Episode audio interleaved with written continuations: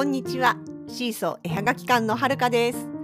このポッドキャストでは私たちのものづくりの様子やイベントの裏話北海道暮らしのあれこれを中心に気ままにゆるーくお話ししています。エピソードへのご感想やご質問などはお気軽に各 SNS のコメントやメッセージでお寄せください。現在シーソー絵はがき館では Twitter、Facebook ページ、Instagram に公式アカウントがあります。それでは本日もどうぞお付き合いくださいませ。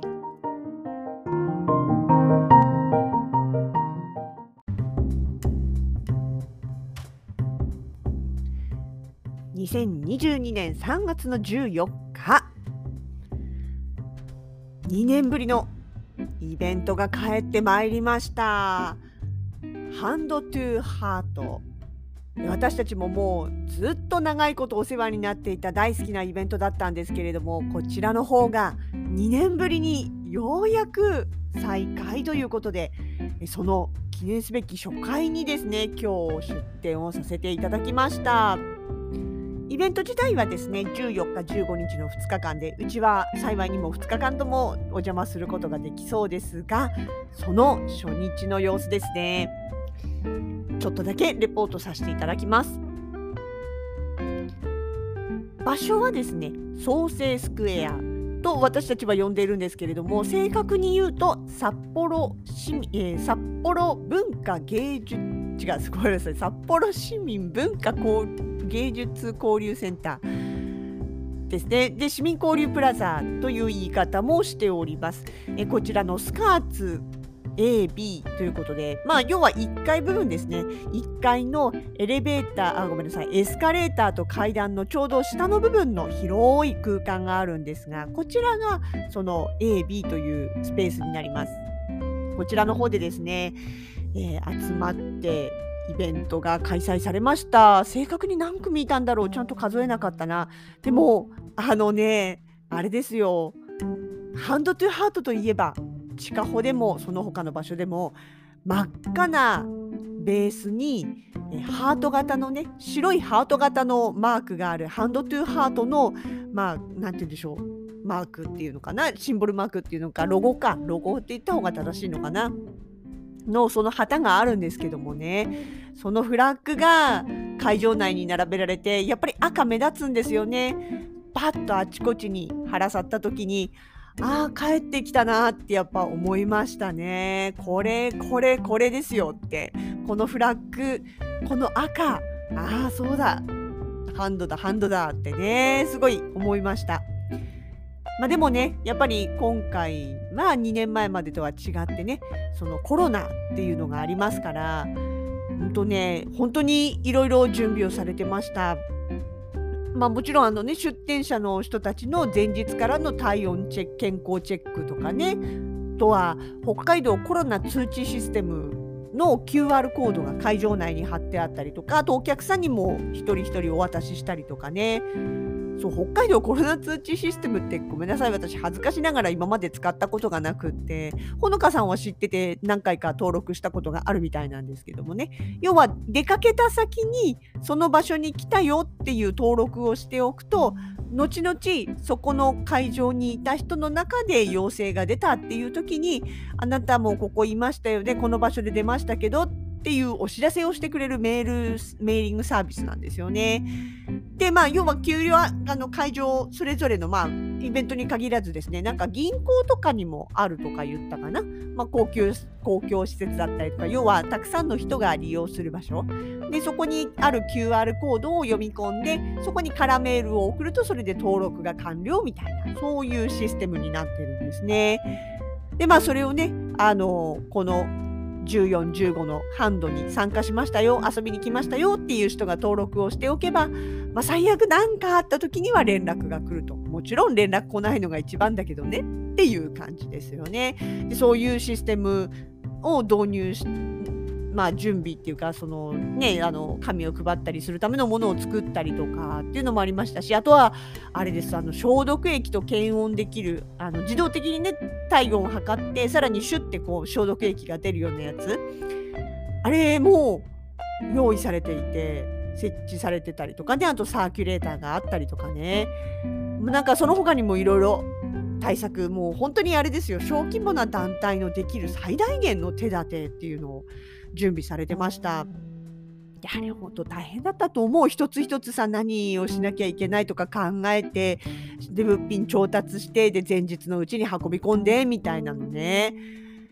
本当に頭上がらないです。ありがたいです。でそういうのがあるからまあみんな安心して遊びに来れるのかなっていうふうに本当に思います。いや準備ね大変だっただろうなって思うのはやっぱ自分もあの全然規模はちっちゃいながらもやっぱり主催をね共同主催の形ですけどスマイルアートフェスタやらせてもらってますからねその下準備とか裏方とかって見えないけれども結構いろいろこまごま大変なんだよねっていうのはなんとなくわかるような気がするのでねもうっていうことをやってくれてる主催の方々にはもういつも本当に感謝をしております。まあ、その甲斐あってというかね本当に2年ぶりの反動結構盛り上がっておりました。結構ねその平日の市民交流プラザって意外とこうまったりな雰囲気になることが多いんですよね。でまあ、今日ももちろん割と、まあ、まったりというか緩やかな雰囲気ではあったけれどもでも結構常時お客さんいたしそのもちろんね知り合いの人たちとかあのハンドが好きだっていうことで来てくださったお客様もたくさんいらっしゃってましてわあ久しぶりとか懐かしいとかいややっとできたねなんていう声もあちこちから聞こえてましたけれども結構その通りがかりでいやだから通りがかりの人数がやっぱり昔よりは増えてるかなっていう感触ですよね。昔ってそれこそ2年前とかってあのー、市民交流プラザオープンしてから多分1年とちょっとしか経ってなかった頃だったと思うんですよね。だからまだまだその場所の認知度っていうのも低くってそこでやるよって言ってもそれってどこにあんのみたいな札幌市民でもそういうふうに思っちゃう人たちがいるくらいまだ場所がねあんまり認知されてなかったところでイベントが中断になっちゃってるんでね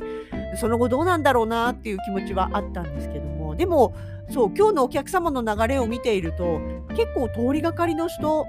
多かったですね。だからあそこが通れるとかあそこに行けば何かやってるかもしれないとかまあもっと言えばあったかくもしくは風雨風当たらずにね地下の方まで行ける地下、うん、それこそ駅の方まで行けちゃうよっていうことを結構、まあ、覚えて使ってらっしゃる方が増えてるんじゃないかなっていう気がしました。当にあの、まあ、観光の方もいらしてましたしね地元の人らしき人たちもいらっしゃいました。でその辺はやっぱりなんとなく人の流れが前とは変わってきてるのかなっていうのを感じるんですよね。でしかも前はというかコロナがない時は2階3階部分あまあ1階もか結構ねあっちこっちに椅子とかテーブルとかがあってでそこにねみんな自由に腰掛けて勉強したりとかあるいはその仕事をしたりとかご飯食べたりとかっていうのをね自由に過ごせるそういう座るスペースがすごいいっぱいあったんですよ。なんだけどやっぱり飲食は禁止になっているし席の方もあのソーシャルディスタンス開けて座ってくださいという形になってるんでねだからなんだろう前ほどそのたくさんの人が利用できにくい状況にはなってるんですよねでもそれにもかかわらずあれだけの人が動いているからあそういう意味ではやっぱ場所としての人の流れがね変化してるんだなっていうところですかね。や本当にあのでそう久しぶりのお顔もたくさん遊びに来てくださってお客様もね昔地下穂とかでよく立ち寄ってくださってたようなお客様だったりとかあとは今回出てないけれどもまああのハンドによく出てらした作家さんとかで作家さんなんかは結構2年ぶりだったりしてでそれまでマスクのない顔しか知らない方が突然2年ぶりにマスクして現れるとごめんなさい。正直気がつかないことが結構あってで誰々ですって言われてああごめん気づかなかったみたいな。そういうのがね今日そんな失礼な場面が多分私3回以上あった気がするんですよね。全然知ってるんですよ。全然わかります。お顔も拝見すればわかるのになんかこうパッとその人だって何ていうのかな頭が回らないっていうかね。ほんと失礼しちゃいますよね。もうマスクのせいってことにしてください。顔半分隠れてるから、あと2年分のこう年時の流れっていうのがあるから。って言っても皆さん変わらなかったですけどね。なんか、うん、2年ってタイムスリップしたかなって思うくらい変わってないっていうか。まあでもうん。そうですね。それで思い出話っていうかね。前の時こんなんだったね。みたいな話とかしたりして。や結局その2年間の間にお会いした人ももちろんいるんですよ。それこそモノビレなんかは札幌モノビレッジなんかはね出てる作家さんも遊びに来てるお客様も多いですからね。そういう意味では同じ会場にはいたことがこの2年の中で何回かはあるんですけれどもあのモノビレみたいな大きい会場になっちゃうと顔見知りさんのところ全てを回るわけにもいかないし寄ったとしても「あどうも元気またね」みたいなそんな感じでしか挨拶できなかったりしてそうな結局その2年間その程度しかこう直接の交流がなかったりするとやっぱり久しぶり感は強いですよね。もちろんね、お互いに Twitter だったりとか SNS その他やってますから、お互いにお互いの動向を一方通行で知っているっていうことはありますけれどもね。ただまあやっぱりリアルで会うのはちょっと違いますからね。で、去年の3月のモノビレでちらっとお会いしたとか。でそれ以来だねとかね今年私1月は自分自身がモノビレの方の会場をほとんど回ってませんから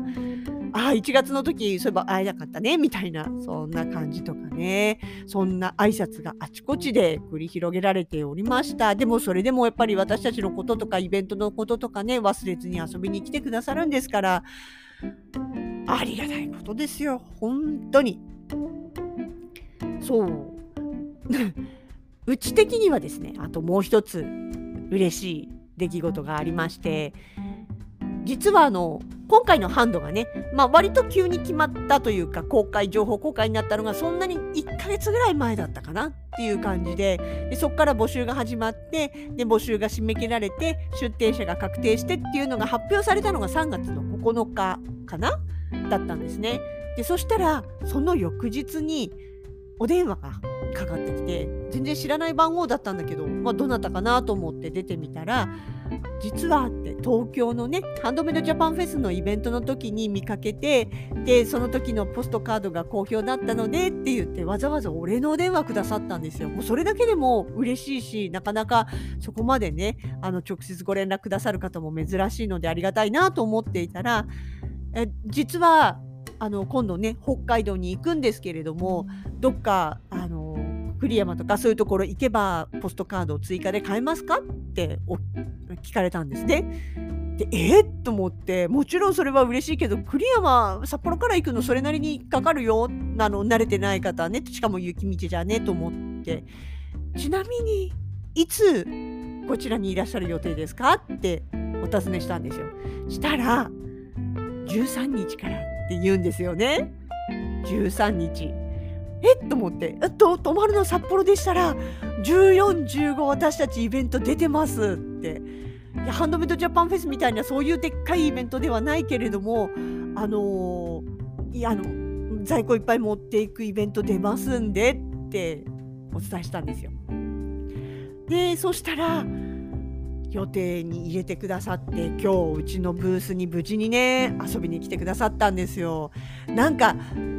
こう喜びもひとしおですよね。違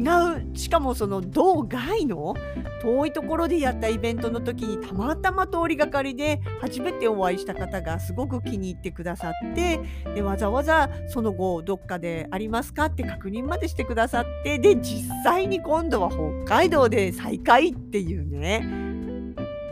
嬉しいですよね。そうやってねあの素敵だなって思ってもらえたこととかねそのお送りしたら喜んでもらえたっていうこともあって思わずめちゃくちゃ話しかけちゃいました。あの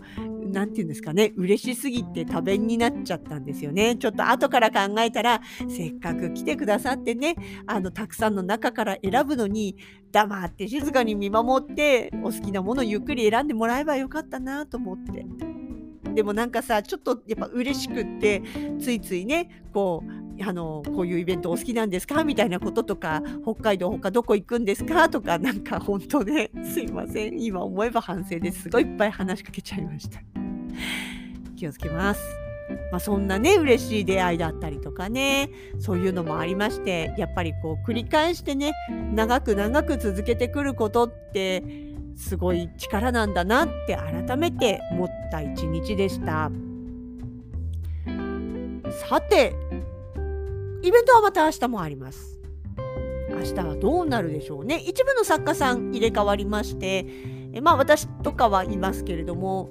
またメンバー変わってねえちょっと雰囲気も変わるでしょうしもしよかったらね昨日今日昨日今日いらした方また明日来てくれたら嬉しいかなというふうにも思っております。どんな一日になりますかね。明日の店頭はえほのかさん。です。私はるかは店頭の方にはおりませんのでご注意ください。では15日もよろしくお願いします。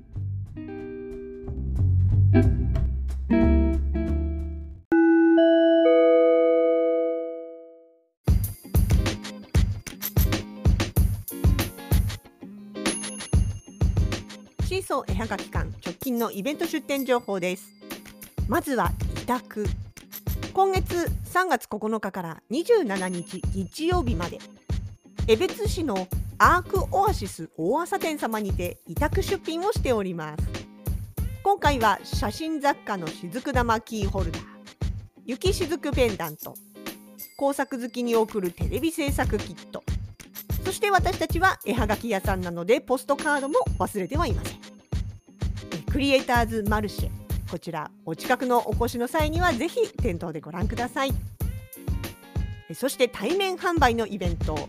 2022年3月14日から15日の2日間。 Hand to Heart Creations に出店いたします。こちらはフル在庫満タンでお邪魔したいと思っております。開催時間は11時から18時。場所は札幌文化芸術交流センタースカーツモール創生スクエア札幌市民交流プラザなどという呼び方もされているこちらの建物になります。こちらとても久しぶりの場所とメンバーです。どうぞみんなに会いにいらしてくださいね。